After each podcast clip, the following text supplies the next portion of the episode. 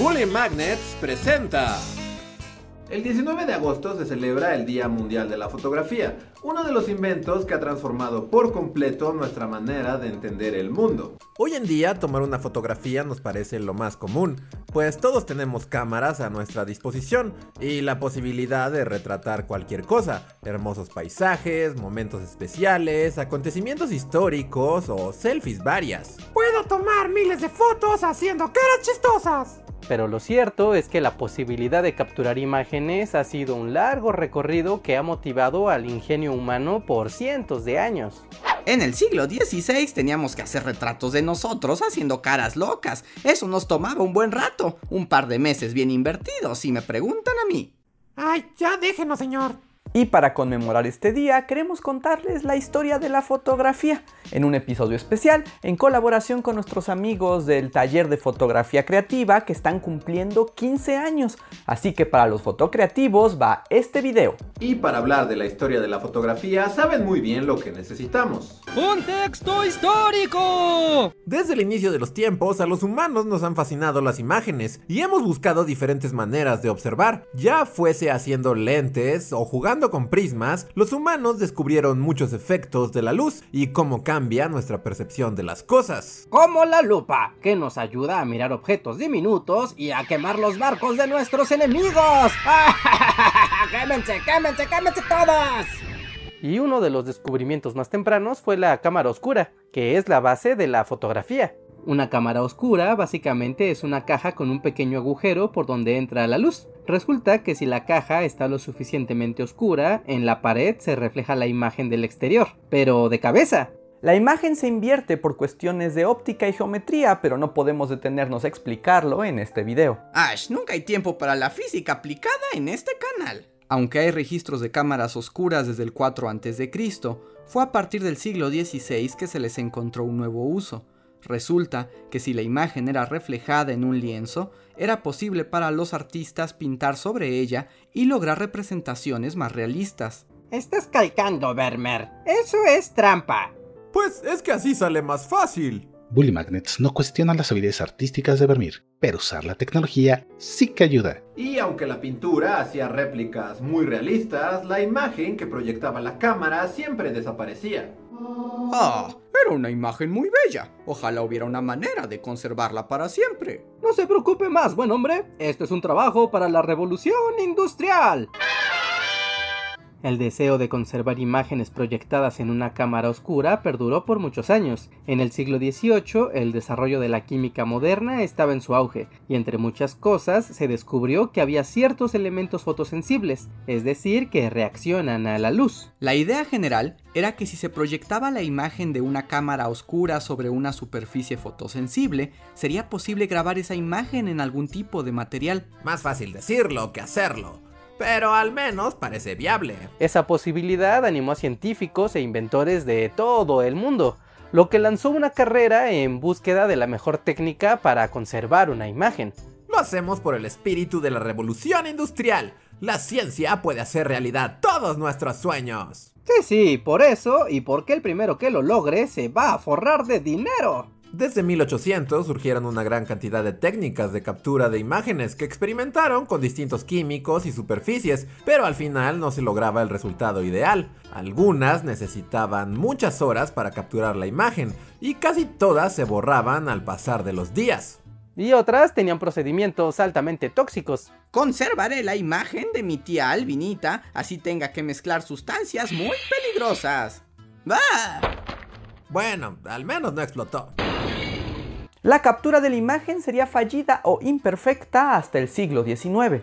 La fotografía, si bien era un proyecto científico global, encontraría su perfeccionamiento en Francia, pero no de manos de una sola persona, pues la captura de la imagen implicó la participación directa e indirecta de varios personajes. El primer responsable del éxito fotográfico fue Nicephore Niepce, un antiguo soldado napoleónico que no duró mucho en su carrera militar, porque su verdadera pasión era la ciencia, y junto con su hermano se dedicó a crear muchísimas invenciones. Como este dispositivo hidráulico que lleva agua en grandes cantidades, a grandes alturas y con un nivel óptimo de precisión. Ah, una bomba de agua. O el velocípodo, un vehículo de dos ruedas que se impulsa con los pies y permite recorrer distancias moderadas. O sea, una bicicleta sin pedales. Bueno, también tengo el primer motor de combustión interna. La patente la firmó Napoleón. Sí, en efecto. Eso sí es bastante impresionante. Aunque fue un gran inventor, Niepce pasaría a la historia por sus innovaciones para capturar una imagen permanentemente.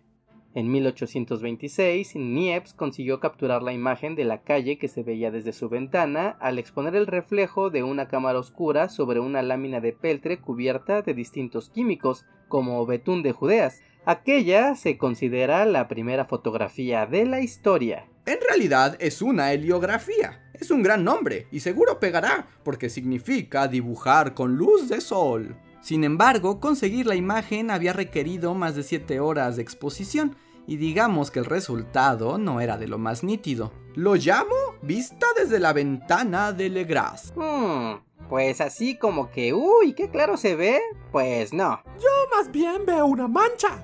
Una mancha de betún de Judeas. Pero se trataba de un gran avance, y los resultados de Niepce llamaron la atención de nuestro segundo personaje. Louis Daguerre era una celebridad, un escenógrafo y pintor francés. Había ganado fama por diseñar grandes ilusiones ópticas para shows de ilusionismo. Era también inventor y estaba muy interesado en lograr la captura de una imagen real, porque, bueno, le gustaba mucho el dinero. Se los digo, si logramos capturar imágenes más rápido, será un negocio millonario.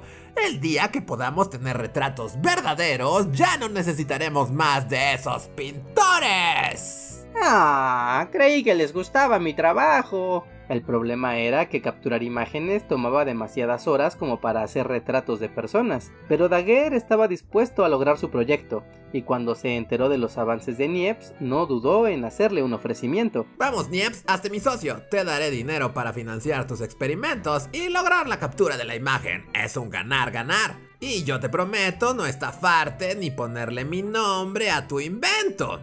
¿Qué dices? Bueno, la asociación fue muy fructífera. Niepce se dedicó de lleno a los experimentos y fue consiguiendo mejores imágenes que necesitaban menos tiempo de exposición. Mientras tanto, Daguerre hacía sugerencias técnicas y mantenía su contacto con políticos franceses para asegurarse que una vez perfeccionado el invento tuvieran apoyo gubernamental. Y todo iba muy bien, pero en 1833 Niepce se murió. ¡Maldición! Vamos a necesitar a otro Niepce. Soy Isidore, el hijo de Niepce. ¡Excelente! Daguerre renovó su asociación con el hijo de Niepce, y aunque Isidor no era tan hábil y talentoso, en poco tiempo lograron perfeccionar una nueva técnica fotográfica que daba imágenes muy nítidas en apenas unos minutos. Aunque el proceso químico que requería seguía siendo muy venenoso. Detalles, detalles, no creo que pase nada. Vamos a necesitar a otro Niepce. Aún estoy vivo. Ah, pues, qué bien. Sin embargo, antes de presentar el invento, Isidore pasaba por aprietos económicos y Daguerre lo aprovechó para modificar su asociación. No temas Isidore, yo te ayudaré con tus deudas. Lo único que debes hacer es cederme el crédito de los inventos que hice con tu padre y aceptar una reducción en las ganancias que te corresponden por el invento. Pues ya que, todo sea por la memoria de mi padre y sus amadas heliografías. Ah, sí, con respecto a ese nombre, técnicamente este es un nuevo invento, así que... Imágenes fijas, el invento del siglo. No se quede sin su daguerrotipo. Sí, Daguerre le puso su nombre al mejor de los inventos, el daguerrotipo. En enero de 1839, Daguerre presentó su invento a la Academia Francesa de Ciencias y firmó la patente. Gracias a sus contactos políticos, el gobierno compró su invento y le dio una pensión vitalicia por muchísimo dinero. Además, Daguerre hizo un gran negocio vendiendo cámaras y manuales sobre su invento. Todos querían probar el daguerrotipo y su promotor se hizo todavía más famoso. Me encantan los finales felices. Al que apaña, Dios lo acompaña. El 19 de agosto de 1839, Francia liberó la patente del daguerrotipo para que cualquiera en el mundo pudiera mejorar y comerciar con el invento. Es el regalo de Francia al mundo. Excepto pagar los ingleses, ellos sí tienen que pagar porque nos caen muy mal. El invento fue un éxito y se volvió muy popular en todo el planeta.